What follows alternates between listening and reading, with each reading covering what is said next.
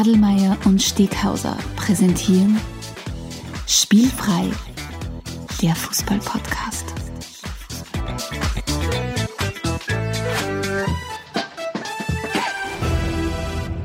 Herzlich willkommen zu einer neuen Folge von Spielfrei, dem Fußball-Podcast direkt aus Graz. Und schon wieder nur als Kastel in meinem Kastel neben, neben mir im Internet Stefan Adelmann. Hallo Stefan. Jetzt wird es dann wieder Zeit, dass wir uns in echt sehen. Ja, also nicht, dass wir uns gestern nicht erst gesehen hätten, aber zum Podcasten natürlich. Wie, wie hast du schön, ich glaube, wir beide haben aus der Not eine Tugend gemacht, äh, nachdem uns lange Zeit äh, wir Angst davor gehabt haben, dass uns der, der Herr Innenminister draußen auf der Straße trifft und uns dann, dann heimjagt.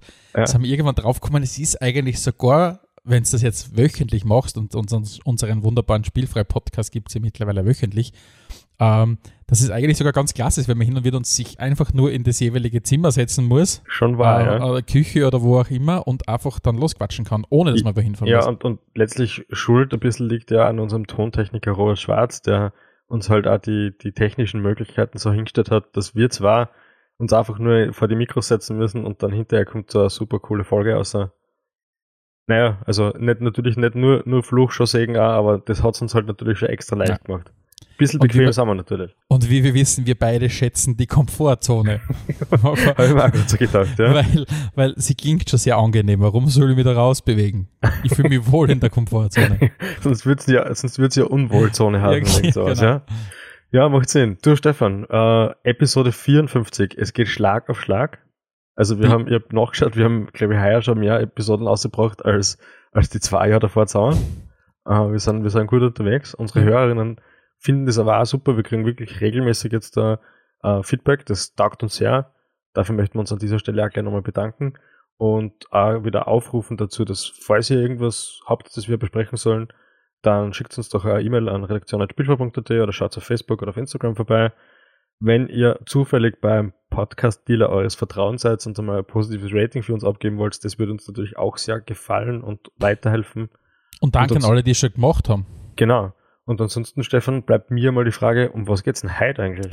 Heute haben wir wieder mal ein Schwerpunktthema für euch parat. Ähm, und zwar werden wir heute mal wieder eine Reise antreten, die wir einerseits im Podcast schon äh, das eine oder andere Mal gemacht haben, aber auch tatsächlich in Persona. Und zwar führt uns heute wieder mal der Weg nach London. Irgendwie alle Wege führen nach London in unserem Fall. Ja. Ähm, und, und wir beide werden heute eine kleine Reise antreten und zwar in den Osten der Stadt und werden uns einmal anschauen, wie und was und überhaupt, warum ist West Ham eigentlich so ein Orga-Verein? Was jetzt, und was muss man alles wissen über diesen jetzt Verein? Jetzt hast du die, die Metapher der Reise bemüht, aber den Zug auslassen. Ich bin schwer enttäuscht.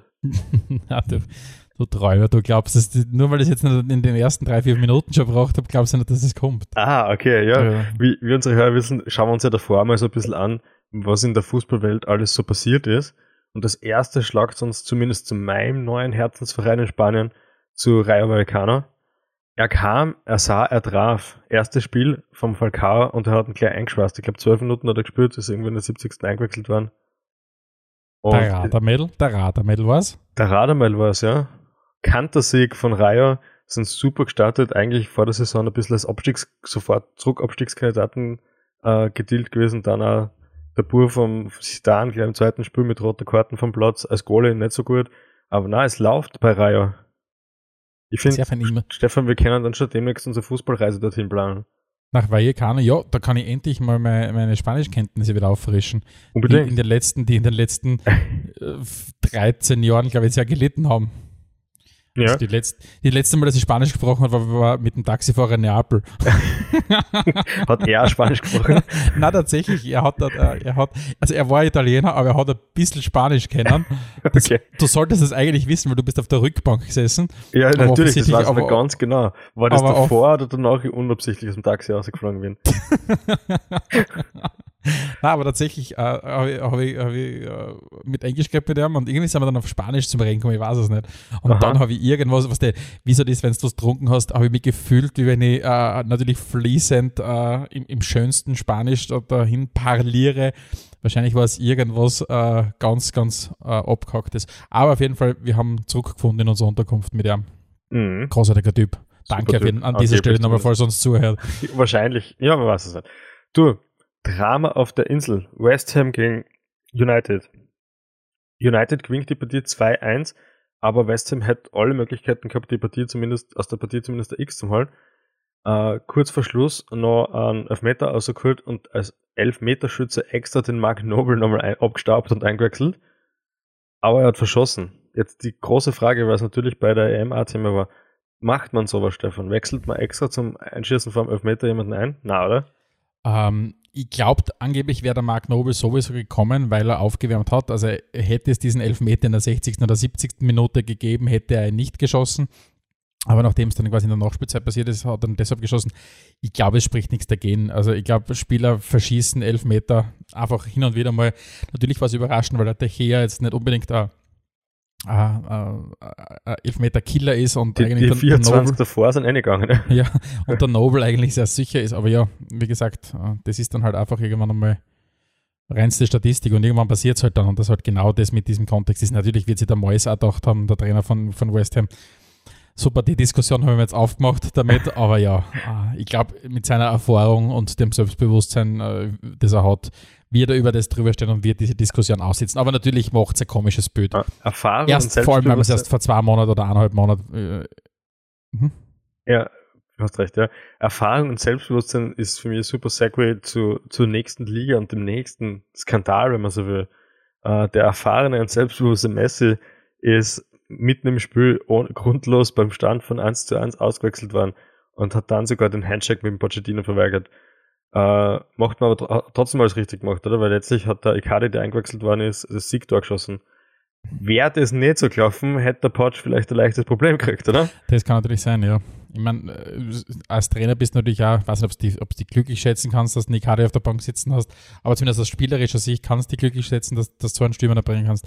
Aber ja, das ist trotzdem, das ist reinste Seifen, Seifenoper, die dort unten passiert oder oben oder drüben, je nachdem in Paris. Ich, ich bin ja leicht einzuschüchtern und wenn Leute so Holz-Tattoos haben, dann bin ich immer froh, wenn es auf meiner Seite sind. Von ja. dem her hätte ich gerne eine Karte von meiner Bank. Wahrscheinlich würde ich das spielen lassen, weil ich bin das ist, das ist, glaube ich, tatsächlich sogar der einzige Grund, warum ich mir ein Holztattoo stechen lassen würde, ist nur um die einzuschüchtern.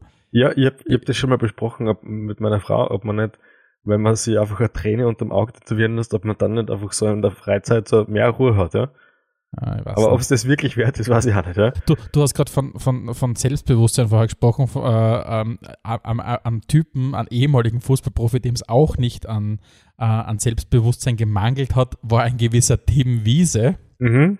Äh, der ja dann auch die, die, den Abstecher in das Wrestling gewagt hat und so weiter. Hast du mitgekriegt, was mit dem passiert ist? Na?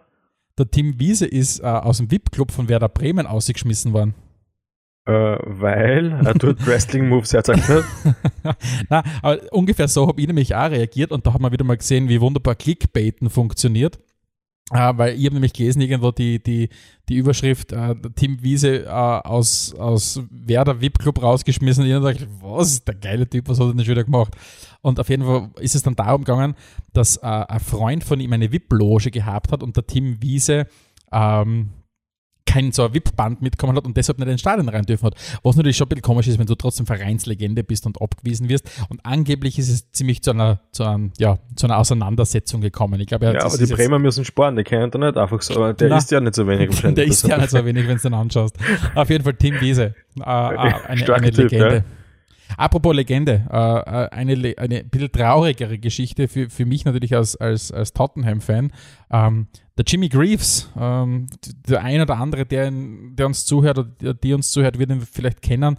Absolute, ja, wenn man so will, schon ein bisschen der, der Gerd Müller des englischen Fußballs, wenn es um, um die Torquote äh, geht, ist im 81. Lebensjahr verstorben äh, am vergangenen Wochenende.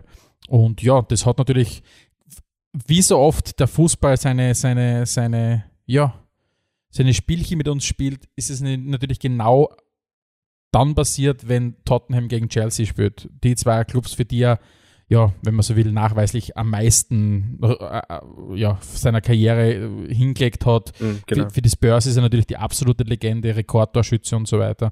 Ja. Ähm, aber natürlich, dass genau diese beiden Clubs dann gegeneinander spielen, war natürlich dann auch sehr, sehr schönes Bild, weil es natürlich dann die Briten schon wieder ganz gut schaffen, in so einer Situation jetzt nicht nur zu trauern, sondern auch herzugehen und, und ja, das in einer gute Atmosphäre zu packen, wenn dann alles gemeinsam geklatscht wird. Das hat mhm. dann schon was sehr, was durchaus auch was Feierliches, wenn äh, jemand sterben kann. Ja, so ist ja. Ähm, kommen wir vielleicht noch kurz nach Italien. Sie. Äh, der Anautovic, seines Zeichen Redaktionsliebling, zumindest bei der Spielfrei-Redaktion, hat gespielt gegen Inter mit Bologna und ist 6 zu 1 abgefertigt worden, ist in der Presse auch nicht allzu gut weggekommen, weil natürlich die Körpersprache von Anautovic beim 6-1 meistens nicht mehr allzu gut ist. äh, ich glaube, so einen Tag kann er mal haben. Die viel größere Sensation für mich ist ja der Eden Dzeko, weil äh, ich weiß nicht, wie alt das ist, irgendwie so 43 oder so. Auf jeden Fall merkt man nicht, dass er, dass der Lukaku weg ist. Also Wahnsinn, oder? Ja, ich glaube, der Jeko ist mittlerweile in dem Alter, wo er dann schon die ersten Sabbatical-Jahre angeht, glaube ich. ähm, und, aber das ist tatsächlich, ich meine, natürlich kriegt man immer noch einen richtig guten Mittelstürmer, das ist klar, weil der hat in den letzten Jahren immer seine Tore gemacht, nur war er halt in den letzten Jahren schon viel, viel verletzungsanfälliger. Mhm. Aber natürlich, ja gut, jetzt haben wir gerade mal äh, ein, ein Fünftel der Saison vielleicht hinter uns, äh, wenn überhaupt, ähm, in Italien und, und zumindest bis jetzt hat er es mal geschafft, aber natürlich keiner hat damit gerechnet, dass Inter insgesamt so, so, so gut reinstartet, offensiv mit so viel Druck reinkommt. Ja. Aber ja, es ist dann schon wieder immer wieder bewundern, wie der Typ auftrumpft. Und das ist ja jedes Mal, wenn ich mir irgendwelche Highlights anschaue von irgendeinem Länderspiel von Bosnien, ähm, weil ich solche Sachen natürlich auch mache, weil es mich interessiert, mal irgendwo auf die Zone-Highlights vom bosnischen Länderspiel anzuschauen. Ja. Ähm, der Typ ist halt immer da und er trifft halt immer. Und es ist immer das Gleiche. Edin Dzeko. Edin ja, Dzeko, Wahnsinn, Edin Dzeko. Also ja, typ Inter ist ja generell ein Verein, bei dem man gerne alt werden kann. Ich habe nämlich auch gesehen, dass am Wochenende der Kolarov wieder eingewechselt worden ist und der ist, glaube ich, wirklich 42. Ja, und, ja, und nachdem sie einen Ashley Young dann geholt haben, zwischendurch, den sie, glaube ich, mit 35 frisch gekauft haben. Ja, ja. Wobei der Alexis Ashley Young Sanchez so, taucht da immer wieder auf. Ja. ja also. Wobei Ashley Young, glaube ich, ist ein bisschen so ein Andy Goldberger Typ ist. Der wird ja, der, der schaut nicht älter aus, der wird nicht älter. Ich glaube, der spielt jetzt wieder bei, bei Aston Villa. Also der okay. hat, glaube ich, mit 36 den nächsten Vertrag unterschrieben. Also ja, die Zeiten, wo man immer gesagt hat, nein, die, die Fußballer hören immer früher auf, irgendwie, weiß ich nicht, irgendwie verändert sich da wieder was. Du, Stefan, hast du sonst noch irgendwas, Bitte? was im internationalen Fußball so passiert ist? Jetzt habe ich die kurz nicht verstanden, was hast du gesagt? Ob du immer noch, ob sonst noch irgendwas hast, was im internationalen Nein, Fußball von mir aus können wir loslegen mit den großen Zehn. Ah, Blödsinn, Nix. wir sind noch nicht einmal so weit. Wir sind noch nicht so weit. Davor gibt es natürlich das Getränk der Episode. Mhm. Spielfrei, spielfrei, der Fußball-Podcast. Und zum Glück haben wir uns gestern schon getroffen und in weiser Voraussicht hast du mir schon ein Flascherl überreicht. Ja. Erzähl uns vielleicht kurz, wie das hergegangen ist, weil normalerweise können wir eigentlich eher, eher ich das Getränk der Episode, aber diesmal Hast du ja da einen, einen Dealer deines Vertrauens gehabt? Ich habe einen Dealer ja? meines Vertrauens gefunden. Ja, äh, ein, ein, ein geschätzter Freund von uns beiden, der gute Ralf, der uns auch regelmäßig zuhört. Nicht ähm, Rangnick? Nicht Ralf Rangnick. Wobei jetzt hätten wir vielleicht das Bild aufrechterhalten können, dass er uns zuhört. Aber ja, es ist nicht Ralf Rangnick. Genau. Auf jeden Fall hat der Ralf gedacht, er macht uns eine Freude. Und zwar wollte er uns zu unserer 50. Episode ähm, äh, einladen auf das Getränk der Episode, ist dann aber draufgekommen, dass er das 50. die 50. Episode komplett versäumt hat und wir mittlerweile bei der 53. Episode äh, sind, was mich dann dazu geführt hat, den Ralf zu fragen, ob er wirklich tatsächlich so oft unseren Podcast hört. Ich hätte einfach nur gesagt, keiner kann den Spielfrei-Express aufhalten, um in deiner Zugmetapher zu bleiben. Auf jeden Fall. Lieber Ralf da draußen, wenn du uns zuhörst, vielen herzlichen Dank für zwei wunderbare Fläschchen und sogar du warst in weiser Voraussicht, dass wir vielleicht nicht zusammensitzen, hast uns zwei Fläschchen Prosecco äh, überreicht und geschenkt. Zumindest meiner ist gekühlt. Ich weiß nicht, wie es dir geht, ob du deinen eingekühlt hast oder ob es Nein, ich trinke meinen immer gern warm, ja. Trinkst lieber warm? Also ja. ich habe ihn neben mir stehen. An dieser Stelle herzlichen Dank, lieber Ralf. und wir stoßen auf dich an. Jawohl, danke, lieber Ralf. Prost. Perlig. Und, und damit kommt es eigentlich schon zu unserer nächsten Rubrik und das sind die großen Zehen. Wird die Sendung kosten? Die Großen! Die Großen! Die Großen! Zehn, ja, schau! Yes, ja. Diesmal haben wir die großen zehn kulinarischen Insel-Highlights. Stefan, wie immer, ich bitte dich, erklär kurz, um was es geht. Für alle, die zum ersten Mal zuhören, äh, erstens mal herzlich willkommen. Der Alex und ich heißen euch recht herzlich willkommen. Ähm, äh, bei uns gibt es immer die, äh, 14-tägig die, äh, die, die Kategorie die großen 10 und da schauen wir beide uns irgendein beliebiges Thema an Und heute sind es eben die großen zehn kulinarischen Insel-Highlights. Und es funktioniert dann so, nachdem wir mal ein Thema gefunden haben, dann überlegen sich der liebe Alex und ich mir jeweils fünf Antwortmöglichkeiten und das ergibt dann gemeinsam die großen zehn. Und jetzt natürlich auch der, an, der Aufruf an alle da draußen, wenn ihr irgendwelche Ideen habt, weil natürlich nach 54 Episoden äh, müssen der Alex und ich schon hin und wieder mal ein bisschen überlegen, was könnte man denn eigentlich machen. Mhm. Also, falls euch was einfällt, Redaktion spielfrei.at, das genau äh, richtig. Und heute geht es, wie gesagt, darum, die zehn großen, äh, die großen zehn kulinarischen Insel-Highlights. Stefan? Ich glaube, ich fange an heute, oder? Ich hätte auch gesagt, ja. Bitte. Ich glaube nämlich, dass es sogar dieses Mal richtig ist, dass du letztes Mal angefangen hast. Und zwar, ich starte mit Platz 5 und ich bin noch nicht einmal gelandet auf der britischen Insel, habe ich schon mein erstes kulinarisches Highlight und zwar das Menü von British Airways. Okay. Es ist es, es, ist für mich, es ist für mich natürlich nicht gut, weil du fliegst schließlich endlich nach UK. Warum soll es gut sein? Aber gleichzeitig, wenn du halt so dieses kleine Mini-Backerl mit deinen, mit deinen äh, Chips mit Essig kriegst und so weiter und so, so ein, ein leicht aufgewacktes Sandwich, dann geht schon ein bisschen leicht, startet so ein bisschen die Vorfreude schon in mir, äh, wenn ich daran denke, dass ich bald auf der Insel irgendwo lande. Also das mhm. ist mein Platz 5 der großen kulinarischen Highlights. Sehr gut. Mein Platz, mein Platz 5 geht in die süße Richtung. Oh. Etwas, was bei uns nicht ist, weil nicht so viel süße Sachen ist und was es bei uns gar nicht gibt, oder zumindest nicht weiß, wo man das kriegen kann, ist Fudge. Mhm. So ein bisschen, was das so, so einen kleinen Blomenzirger, wenn man am Vormittag dann durch, durch London durchspaziert, irgend so, hole ich mir zuerst bei irgendeinem von den von den Food Markets, hole ich mir ein bisschen Fudge, dann schaue ich, ob es irgendwo einen guten britischen Zahnarzt gibt enttäuscht ja, fliege dann, dann, paar, dann, dann holst du dann ein paar gute Amalgamfüllungen und solche Sachen. Dann genau, geht's los. Genau. Na, aber Fatsch gibt es ja mit verschiedenen ja. Geschmacksrichtungen. Das ist was, was ich mir so eigentlich nur gönn, wenn ich, wenn ich in Großbritannien unterwegs bin. Ja. Was ist denn da, was ist denn da das, das, das, das Pendant in unserem Kulturkreis? Ist das jetzt das, das, das, das Starkzucker oder das, wie heißen denn die? die mm, das, ich glaube, jetzt wirklich Pendant bei uns war schon eher so wirklich Karamell, glaube ich, oder? Vom ersten ja, ja. Weil, weil alles, was ich habe gerade irgendwas anderes im Kopf macht man bei uns eher nicht, ja. Oder so ja. Toffee-Creme oder so vielleicht gerade noch. Nein, eigentlich auch nicht. Ja, ja. Platz 4, Stefan. Mein Platz 4 äh, der, der großen kulinarischen Highlights ist jedes erste Pint Cider im Pub. Mm, das ist aber ein Highlight. Das, ja. ist tatsächlich, das ist tatsächlich für mich immer ein großes Highlight, weil von, von Reise zu Reise, und das ist jetzt nicht so, dass ich jetzt äh, halbjährlich drüben bin, das nicht, aber zumindest war, war ich doch schon ein paar Mal drüben, aber ich vergiss jedes Mal, welcher Seite man taucht und ich, ich fange jedes Mal bei Null an. Und deswegen ist es jedes Mal für mich eine Freude, dann das erste Pint, weil ich schaue immer irgendwo, was gibt es halt vom Zapfhahn und das nehme ich dann halt dann und was es am wenigsten ist. Und das ist immer ein Genuss. Das heißt, Platz 4 mhm. ist das erste Pint im, äh, im Okay, Pub. ja, bis jetzt muss man sagen, wir noch nicht allzu voll von dem, was wir so zum Essen kriegen. Uh, mein Platz 4, Cauliflower Cheese.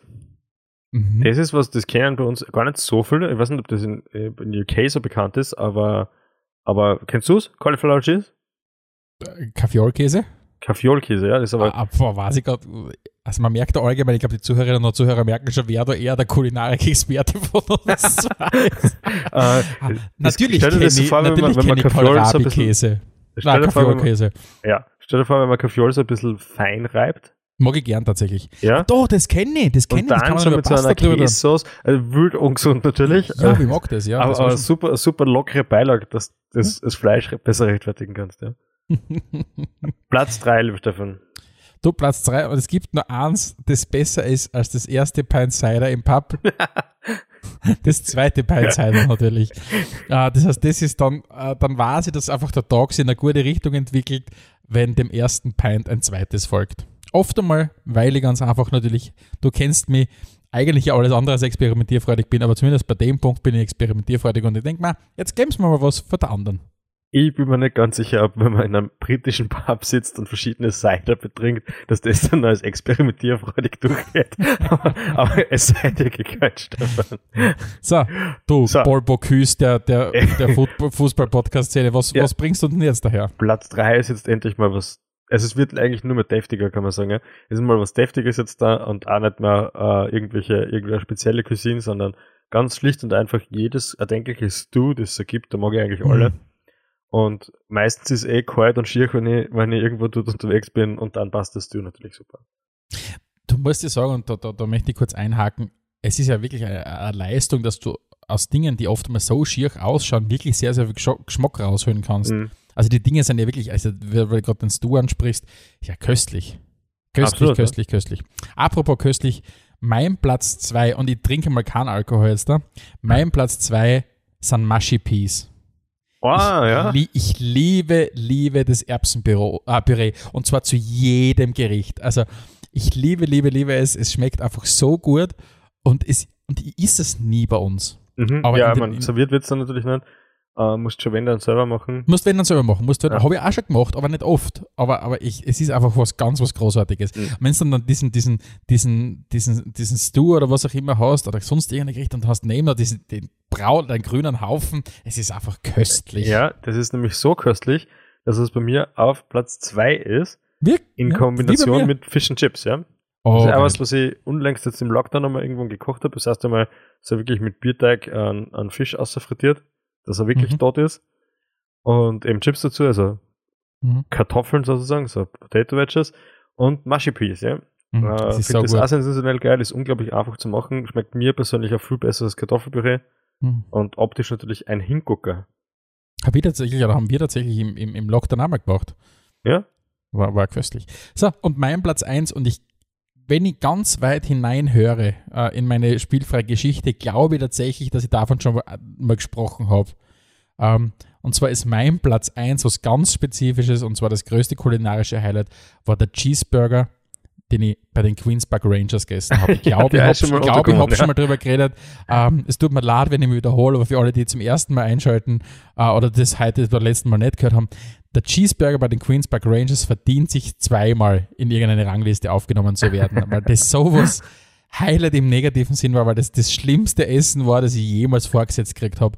Aber gleichzeitig es r- wunderbar reingepasst hat in diese, in diese großartige Stadion-Experience, wo du wirklich, das, das, das, ich war einmal bei den Queens Park Rangers im Stadion, du gehst da durch diese, durch dieses, äh, durch diese Siedlung und Mhm. auf einmal biegst du zwischen zwei Häusern rein und stehst neben einem Drehkreuz. Und das ist einfach mitten in der Siedlung drinnen, dieses Stadion. Also es ist ganz was, ganz was Großartiges. Und Ja. die Cheeseburger, die man dorthin kriegt, ich weiß nicht, was es war. Ich, ich würde nicht mal sagen, was für Fleisch, weil ich weiß nicht, ob es ein Fleisch war. Ich weiß es wirklich nicht. Dann Ja, kriegst ewig du so geschaut, eine, dass lieblo dabei war. Hört sich jedenfalls köstlich an, ja. eine lieblose Scheibe Käse kriegst, einen Cheddar kriegst drauf und dann haben sie da so, so, haben sie da so die, die, die rote äh, Ketchup-Bottle hingestellt und noch ein ein Mustard-Bottle und so weiter. Es war, war, war grandios. Okay. Was ist dein Platz 1? Platz 1 ist was, was ich regelmäßig mit meinem Internisten bespreche und konsultiere, äh, wie viel davon in meinem Leben noch gut ist, wenn ich is. Also es ist jedenfalls ein Minimum, äh, ich glaube auf eins oder zwei pro Jahr beschränkt und selbst da wird's knapp, glaube ich. Äh, es ist das Full English Breakfast.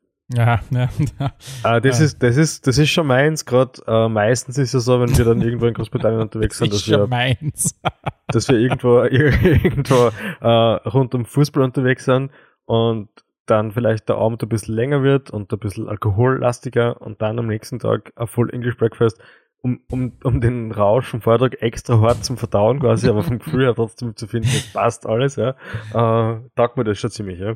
Äh, ich finde es ganz großartig, dass du auch deinen Internisten vorher ins Spiel gebracht hast, weil, wie gesagt, ich dir vorhin erzählt habe, kurz vor der Episode, dass ich tatsächlich auch heute von der gesunden Untersuchung gekommen bin, von der Besprechung äh, meiner, meiner Werte und äh, auch, auch die, die äh, Ärztin hat zu mir gemeint, ich soll ein bisschen auf den Cholesterin Liebster schauen. und Stefan, du musst da aufpassen, was du sagst, nicht, dass die spielfreie Aktien in Köln fallen. Also, nein, ich bin pumpel gesund. Ja, bitte, hallo. Äh, Wir wollen ja auf unsere Shareholder achten. Eben, Das ist eben. weil ja, ja, Wir das ist arbeiten wichtig. nur für unsere Shareholder. Ja, deswegen die nächsten großen zehn werden wir uns äh, irgendwie thema thematisch vielleicht wieder in eine gesündere Welt begeben. Unsere Das- zehn Lieblingssalate. Ja. Platz 1, grüner Salat. Na gut, äh, ich würde sagen, wir kommen zum Schwerpunktthema. Wie schaut's aus, Stefan? Erstens mal grüner Salat, ist, das ist viel zu unspezifisch. Kraut, Grazer Krauthäupel natürlich, aber ist wurscht. Wie Ich mag lieber einen. Eisberg, es muss Ja, das, das, das war sogar, dass schmeckt du, du Banause. So, gehen wir jetzt Richtung Schwerpunkt. Spielfrei, spielfrei, der Fußball, der Fußball-Podcast. Und zwar äh, haben wir gesagt, wir wollen heute wieder mal die Reise. Wir, wir haben jetzt schon viel über London geredet, ganz bewusst. Natürlich hat die Queens Park Rangers ganz am Schluss hingeredet, damit die Brücke nicht weit ist von London, vom, vom, vom Westen Londons, wo ja die Queens Park Rangers zu Hause sind, Richtung Osten. Äh, wir haben gesagt, jetzt, jetzt, vielleicht haben wir ja absolute Fußballleien auch dabei, die schon mal sagen, aha, spannend, hasen zwar West Ham, sind aber im Osten, haben wir schon mal was gelernt.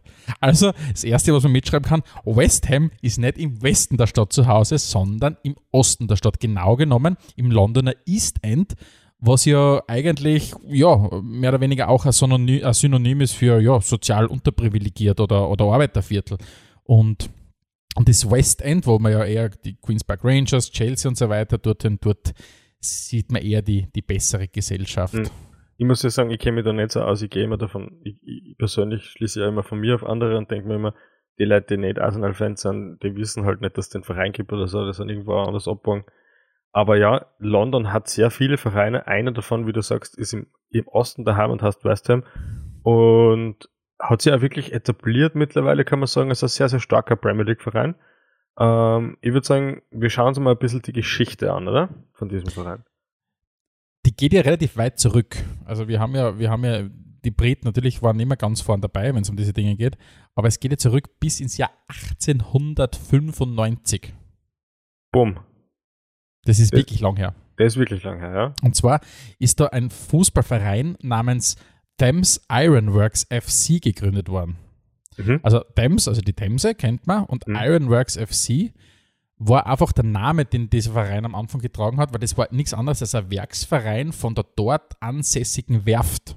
Das heißt, äh, West Ham ist ursprünglich ein Werksverein gewesen von der dort ansässigen Werft, die es aber mittlerweile natürlich nicht mehr gibt. Also eigentlich gleich so wie, kann man sagen, Bayer Leverkusen zum Beispiel. Leverkusen oder, oder, oder Wolfsburg oder so. Genau, genau. Also im, im Grunde ein Werksverein. Aber und ist sogar gegründet worden, nicht nur von, von, dem, von, den, von den Angestellten, also von der Belegschaft, sondern durchaus auch, also ich glaube, von einem Vorarbeiter von der, von der Werft, gemeinsam mit dem damaligen Eigentümer dieser Werft oder einem dieser Eigentümer. Die haben gesagt, okay, und wir haben ja mehrmals schon darüber geredet, über die soziale Verantwortung von Fußballvereinen und ganz viele Fußballvereine sind ja Ende des 19. Jahrhunderts gegründet worden, damit die Männer, im, Wesentlichen waren es Männer, äh, nicht die ganze Zeit saufen nach dem Arbeiten. Weil das war ja ein Riesenproblem, gerade auch bei den Und da haben sie dafür entschieden, dass sie stattdessen lieber Fußball spielen. das ist vielleicht ein bisschen backfired, muss man sagen, ja. Aha. Dass du einen Fußballverein gründest.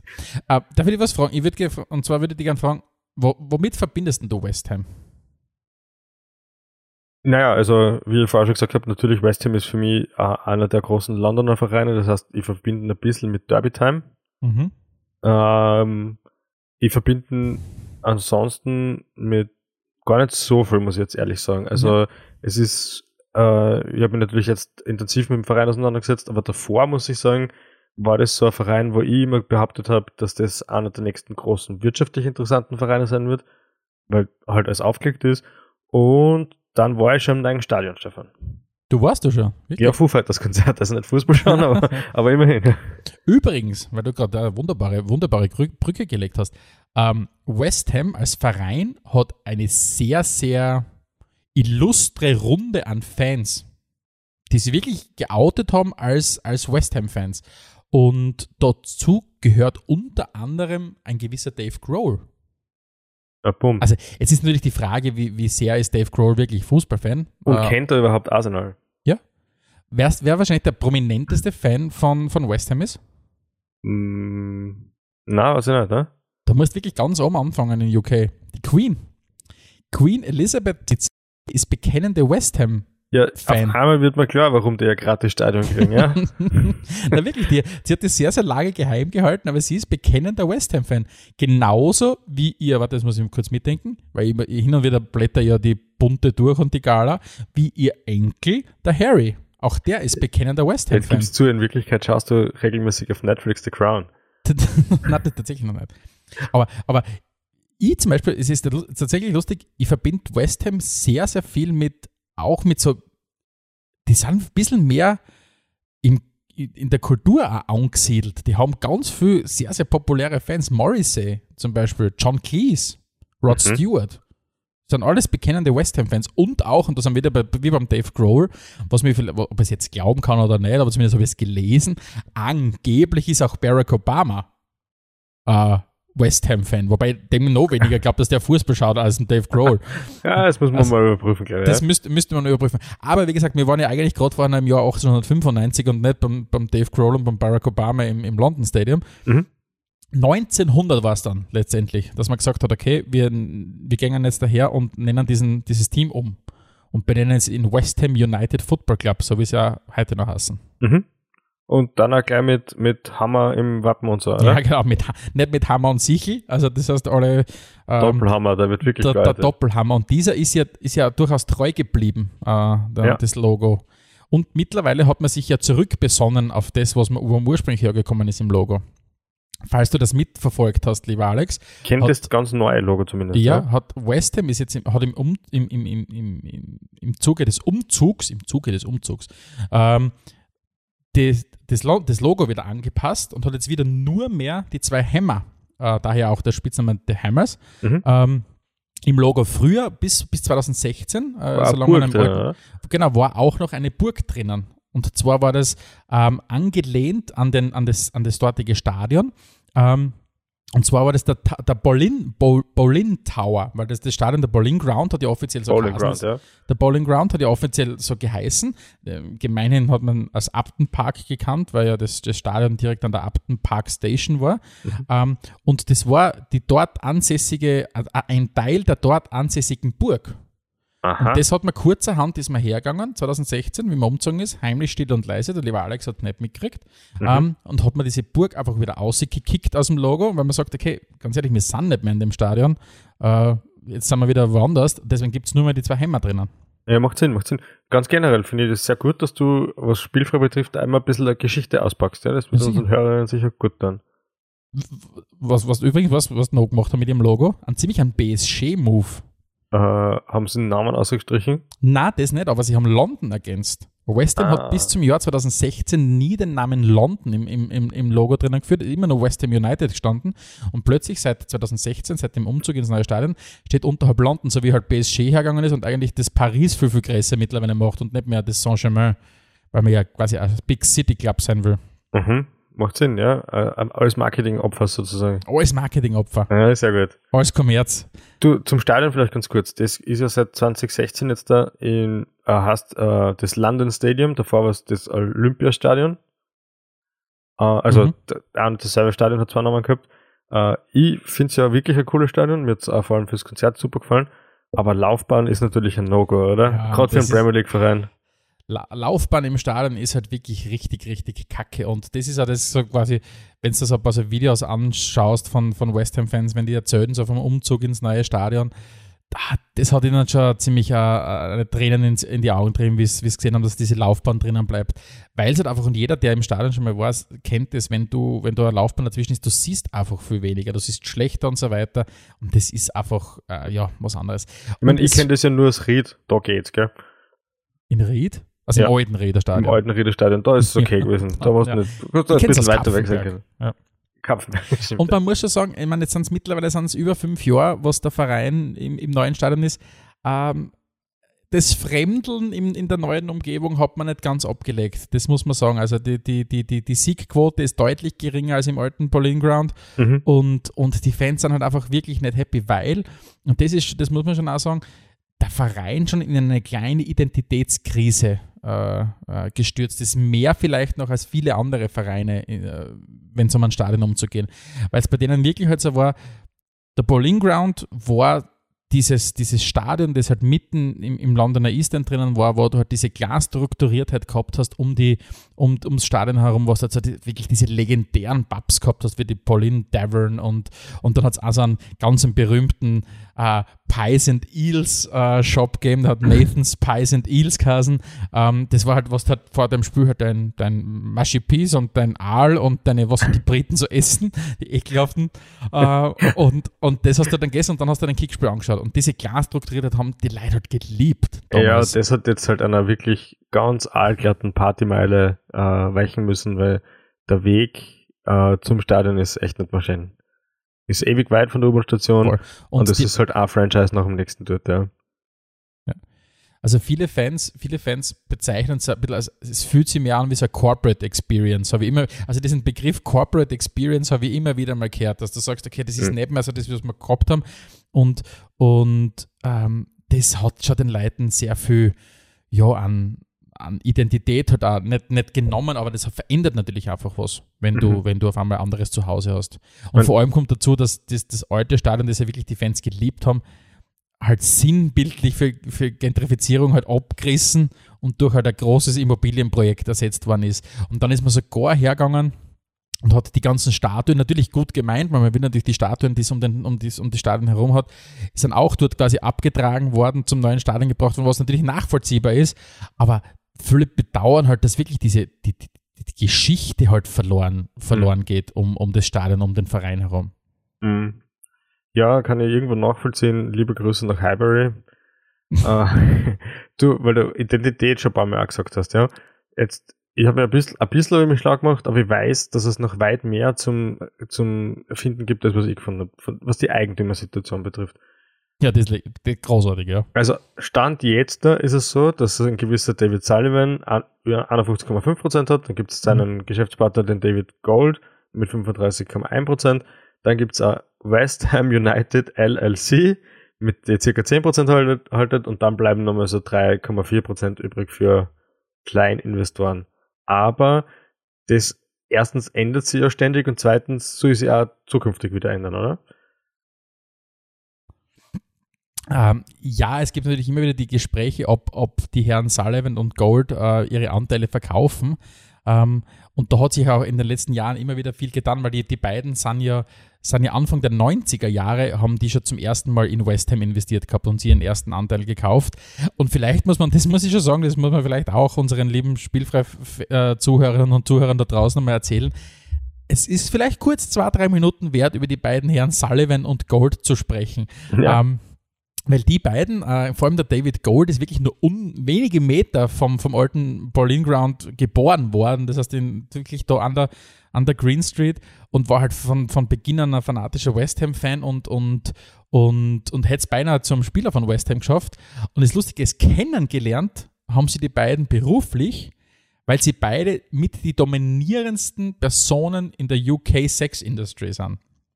Mhm. Das heißt, beide haben, haben angefangen, äh, sechs Magazine groß zu machen ähm, und, und haben damit Mörderkohle verdient und sind dann einer hergegangen, haben dann quasi neben den ganzen Sexmagazinen so, so das erste gemeinsame Joint, Joint Venture war ein Projekt, das hat The Sunday Sport Cousin, das haben sie dann später umbenannt in Daily Sport und das war eine Zeitung, ich habe mir auch so ein Ding so wie gesehen im, im, Internet, das war so eine Zeitung, wo es halt wirklich du hast gemerkt, wo die herkommen aus der Sex-Industrie. Da, waren halt, da waren halt Sex-Ads drin und da ist halt wirklich nur nackte Frauen drinnen gewesen. Es hat nur dumme, doppeldeutige Überschriften gegeben und tatsächlich, und das muss ich wirklich sagen, einfach zu dem Zeitpunkt auch schon komplette Fake News. Also das ist irgendwas okay. teilweise geschrieben worden, aber das hat sie mega gut verkauft und das, damit haben sie richtig, richtig Schotter gemacht und dann waren sie im 1991 haben die beiden dann gemeinsam, die eigentlich am Markt gemeinsam draußen zuerst die größten Konkurrenten waren und Wettbewerber waren, wie sie sich dann mhm. zusammen dann haben und haben sie dann im 1991 erstmals zusammen dann an, und, und haben dann knapp 30 Prozent von West Ham gekauft. Mhm. Und mehr wollte aber West Ham nicht verkaufen, eben wegen dem beruflichen Hintergrund. Aha. Das heißt, aber man per se hat sich das ja gar nicht so schlecht an. Gut, ja, überhaupt Hintergrund hin oder her. Ja, Jemand, der dort geboren legitim. ist und interessiert daran ist, seinen Verein zu unterstützen, da gibt es ja schlimmere Modelle eigentlich, oder? Ja, natürlich. Und, und, und, und man muss ja sagen, das soll jetzt überhaupt nicht den falschen äh, Eindruck äh, entstehen. Äh, auch die Sexindustrie natürlich hat, hat absolut seine, seine Rechtfertigung und die haben und die haben gut Kohle damit gemacht. Sie sind nicht dann später wieder weg aus der Sexindustrie rein ins Immobiliengeschäft. Das ist, das ist die Frage, was, was das Anrüchigere ist. Für mich ist es, glaube ich, weniger die Sexindustrie. Ähm, und, und, aber das Lustige ist, die, diese, diese, diese Teilhabe an West Ham haben es dann relativ schnell beendet, nach zwei Jahren, haben sie ihre Anteile verkauft und stattdessen Birmingham City gekauft. Das heißt, die sind raus aus London, rauf nach Birmingham und haben dort äh, Birmingham City verkauft. Und die haben das tatsächlich bis 2009 den Club gehabt bis es dann mhm. an, an einen Hongkonger Investor verkauft haben. Und dann war es im 2010, dass sie wirklich im großen Stil eingestiegen sind wieder bei, bei West Ham. Und seither und haben sie sich hochgearbeitet bei den Anteilen von, von ursprünglich 50 Prozent, das einer, dem isländischen Mehrheitseigentümer abgekauft haben, weil der Jahre gegangen ist während der ganzen äh, äh, Finanzkrise. Mittlerweile kann ich, wie du schon gesagt hast, glaube ich, 85 Prozent vom Club. Also das ist, ja. Ja, gar nicht wenig. Aber es geht ja immer wieder das Gerücht um, dass es äh, diverseste Investoren gibt, die da gerne ein paar Anteile am Club hätten, oder? Ja, sicher. Weil du, und das hast du erst absolut richtig gesagt, weil erstmal fließt mega viel Kohle natürlich rein in die Premier League. Das, das, sehen, das sehen wir eh Jahr für Jahr.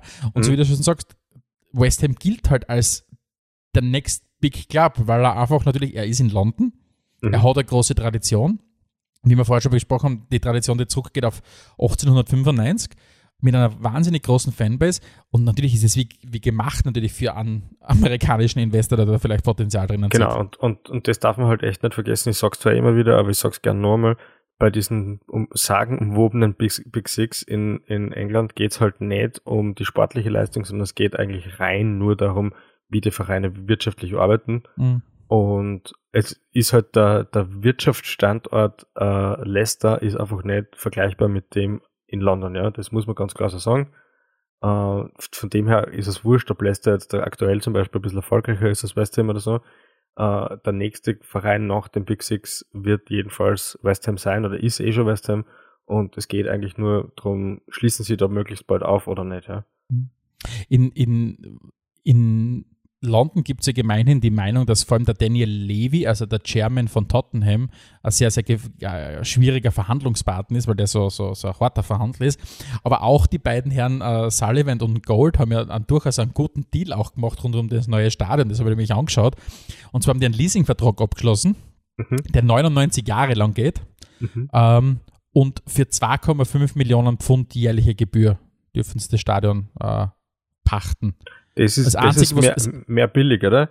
Das Einzige, was machen müssen, war 15 Millionen Euro zu Beginn ähm, äh, bezahlen für, für irgendwelche Ramp-Up-Geschichten, keine Ahnung. Und Aha. wenn du dir vor Augen führst, wie viel du jährlich in die, in die Premier League reinfließt und du dir vor Augen führst, dass das Stadion, glaube ich, dem, dem Steuerzahler knappe 700 Millionen Pfund angeblich gekostet hat, ja. ist es, glaube ich, kein ganz schlechter Deal. Das muss, ja, muss man ganz verkehrt, glaube ich, ist nicht, wenn die Queen der Fan ist, ja. Ja. Jetzt, haben wir, jetzt, haben wir, jetzt haben wir gesagt, jetzt haben wir einen Fußballverein, der ewig alt ist, der entstanden ist aus einer Werft heraus, also, einer, als Werksmannschaft einer Werft. Dann hast du gesagt, mittlerweile spielst vor 125 Jahren, gelten sie als die Nächsten, die vielleicht den Anschluss schaffen könnten, vielleicht sagen wir mit Everton und so weiter. Dann haben wir gesagt, das ist ein Verein, der geführt wird von zwei superreichen, gehören zu den reichsten Briten aus der Sexindustrie. Die Queen ist gleichzeitig äh, ähm, die ist gleichzeitig ein riesengroßer Fan Barack Obama angeblich. Das heißt, wir haben schon mal sehr viele Bestandteile für einen sehr, sehr kultigen Club. Und jetzt habe ich mich dabei erwischt, in meiner, wie ich ein bisschen so nachgedacht habe äh, über West Ham und ein bisschen recherchiert habe, habe ich mir gesagt, ich habe eigentlich, ich bin, wir sind ja beide fußballerisch sozialisiert, ganz stark in den 90er Jahren, in den 90er Jahren und frühen Nullerjahren waren, wie wir halt mhm. halt Teenager waren, wir beiden, würden, mhm. wenn wir von unseren Vespas durch die Gegend gefahren sind. Die wir ähm, nicht gehabt haben, aber sagen wir. Die wir nicht gehabt haben, aber ist wurscht. Ähm, und mir gedacht, warum habe ich denn eigentlich so immer so einen komischen Eindruck von West Ham gehabt? Weil eigentlich, muss ich sagen, klingt das ja alles sehr, sehr lässig und wir haben noch ein paar andere Sachen, über die zum Reden ist. Und dann habe ich mir gedacht, ich weiß schon, warum das so ist. Und, es hat äh, und er hat einen Namen. Paulo Di Canio. Oh ja. Das war wirklich, muss ich ganz ehrlich sagen, im Nachhinein, wie ich so nachgedacht habe, ein ganz wesentlicher Grund, warum ich zu West Ham immer ein schwieriges Verhältnis gehabt habe, obwohl der Verein eigentlich sehr viele coole Sachen, sehr, sehr viele coole Facetten an sich hat. Aber wenn du halt einen bekennenden Faschisten im Team hast, der von 1999 bis 2003 bei dir gespielt hat und den du dann sogar als Trainer nochmal holen wolltest, dann habe ich damals als 15-, 16-Jähriger das schon nicht cool gefunden oder als 14-, 15-Jähriger. Das, ja, das stimmt. Das habe ich in Erinnerung. Und das muss ich sagen, hat lange Zeit nachgewirkt. Mhm. Bis dann ein gewisser Marco Arnautovic aufgeschlagen hat bei West Ham und ich mir gedacht habe, oh, ist eigentlich schon cooler. Ja, davor finde ich war auch schon natürlich die, die Carlos Davis Zeit war schon sehr spannend. Na, ähm, vielleicht äh, äh, einen kurzen Schwenk nochmal aus äh, in Richtung Seele von West Ham. Und das ist mir eigentlich auch, finde ich immer sehr schön. Es gibt tatsächlich nicht viele Fußballvereine, von denen ich die Stadionhymne oder das Vereinslied mitsingen kann. Ja. Ich kann tatsächlich seit vielen Jahren den, den Text von der, von der Vereinshymne von West Ham, weil ich das so großartig finde. Kennst du das Lied? Ich weiß nur, dass es um Bubbles geht und das Bubbles ja, schießen. Genau, Forever Blowing Bubbles äh, hast das Ganze lehrt. Das ist äh, erst aufgeführt worden, glaube ich, 1918 und, und veröffentlicht 1919 worden. Und, und West Ham führt das schon sehr, sehr lange als, als, als Vereinslied. Und das Großartige an dem Lied ist, es drückt so wunderbar aus, diese Gefühlswelt, in der sich viele Leute, vielleicht auch Fans, wiedergefunden haben oder wiedergespiegelt haben. Und zwar geht es darum in dem Lied, es geht halt I'm Forever Blowing Bubbles, Pretty Bubbles in the Air, also geht um mhm. Seifenblasen. Und dann, dann geht es weiter mit They Fly So High, Nearly Reach the Sky. Then, like my dreams, they fade and die. Das heißt, von diesem wunderbaren Bild, dass du sagst, okay, ey, wir tun Seifenblasen in die Luft blasen, sagt auf einmal, then like my dreams, they fade and die. Das heißt, die Luftblasen, die verschwinden und sterben sogar. Und dann singt, singt die, der, der, Sänger weiter, Fortune's always hiding, also das Glück, das versteckt sie immer wieder und I've looked everywhere. Also diese Verzweiflung, die ein bisschen rauskommt aus diesen, ja, sehr, sehr ärmlichen Verhältnissen vielleicht da. Da haben sie, dürften sie sehr, sehr viele Fans wieder, wieder gefunden ja. haben in dem wirklich wunderbaren Lied. Und ich finde es mhm. jedes Mal schon ein bisschen Gänsehaut, wenn ich das her im Stadion, muss ich sagen. Schauen wir vielleicht ein bisschen von der, von der Vergangenheit ein bisschen in die Gegenwart, wie es dem Verein jetzt gerade geht und dann natürlich auch, was wir dem Verein alles noch zutrauen. Stefan, äh, ich würde sagen, äh, so wie man sie auch jetzt letzte Runde gegen United präsentiert hat und wie die Saison aktuell erlauft und wie der Kader so zusammengestellt ist, Top 10, aus den Top 10 ist West Ham so schnell nicht wegzukriegen, oder? Na, absolut nicht. Und, und, und der Fußball, den sie spielen, ist ja, ist wirklich, wirklich guter. Sie haben sich, glaube ich, gezielt gut verstärkt. Ähm, mit einem Kurt Zuma hinten in der, in der Innenverteidigung, einen gestandenen Premier League-Verteidiger reingeholt. Ähm, haben halt mit Michael Antonio vorn drinnen eine absolute äh, Legende schon in, in der Premier League. Ja, und, und es funktioniert einfach mit David Moyes. Das, das ist einfach ein Trainer, der, der, der, der wirkt wie gemacht für diesen Verein. Er hat damals mhm. bei Everton schon richtig geile, geile Arbeit geleistet über viele Jahre hinweg. United ist dafür nicht so aufgegangen. Bei United wird dann, das, das war dann, wird, wird, wird der Kassen, er war glaube ich der Chosen One, oder? Ja, ich weiß nicht ganz genau. ich glaube, mir kommt vor, irgendwas haben, haben sie damals bezeichnet gehabt. Ja, wobei, du, das, man muss ja sagen, United erholt sich langsam, nachdem es viele Milliarden investiert haben, wieder von dem, es ist jetzt schon, war vielleicht ein bisschen viel vom David Moyes verlangt, dass er das, das Erbe vom, vom äh, Sir ja. Alex fortsetzt, ohne dass es große Reibereien gibt. Ja. Du, das Herzstück von West Ham ist wahrscheinlich äh, Spieler, der schon einige Jahre Premier League spielt und natürlich jedes Jahr äh, am Transfermarkt sehr begehrt ist. Es geht um Declan Rice. Ja, boah, ja. Bleibt er dort und bleibt Legende, aller Totti, oder ist es nur eine Frage der Zeit, bis er bei United oder Chelsea Ich, ich glaube, es ist nur eine Frage der Zeit, bis der bei, United oder City oder Chelsea landen wird. Ähm, außer United, äh, West Ham gelingt jetzt irgendein super Coup, aber ich, ich sehe mir einfach, ich finde mir einfach wieder in der Diskussion über, über, über ähm, äh, Jack Grealish. Das war mhm. ja also die Diskussion, nicht? Bleibt er vielleicht bei Aston Villa und wird dort zur absoluten Vereinslegende? Natürlich ist, ist, ist ich meine, Aston Villa hat auch sehr große Ambitionen, ist auch ein großer Verein, brauchen wir auch nicht reden, zweitgrößte Stadt UK, äh, UKs mit, mit Birmingham. Aber, aber Declan Rice bei West Ham, ich glaube nicht, dass es eine ewig lange Zukunft haben wird. Und vor allem ist der nochmal besser für mich als. Also, Jack Grealish wird ganz stark gehypt mhm. und ist natürlich ein guter Fußballer, brauchen wir überhaupt nicht reden. Aber Declan Rice ist, glaube ich, 22 Jahre alt, Kapitän und für mich der Kapitän der, ja, der Zukunft auch. In, ja, und in, echt schon einige Premier League-Spieler im. Im Nationalteam absolut. Ja. Also ich glaube, der wird irgendwann, wenn du den anschaust, wie sich der entwickelt, viele, viele sprechen ja oft, sie sehen in ihm den, den Yaya Touré, den Patrick Vieira, den Englischen und so weiter und so fort. Mhm. Also ja, wenn es den vielleicht auch noch zu United bringst, dann musst du sagen, dann wird es dann wird's richtig, richtig, richtig knackig mhm. werden dort. Ja, Stichwort, Stichwort Zukunft vielleicht. Ähm, vielleicht bleiben wir da ganz kurz, ja, vielleicht bleiben wir da ganz kurz beim Declan Rice, weil was man vielleicht schon auch noch erwähnen möchte, oder ist, Declan Rice ist ja, steht ja sinnbildlich für diese Academy of Football, weil West Ham gilt ja als die Talente-Schmiede schlechthin im englischen Fußball. Und da sind ja unter anderem so Namen rausgekommen wie, wie, wie Frank Lampard, Rio Ferdinand, Jermaine Defoe und so weiter.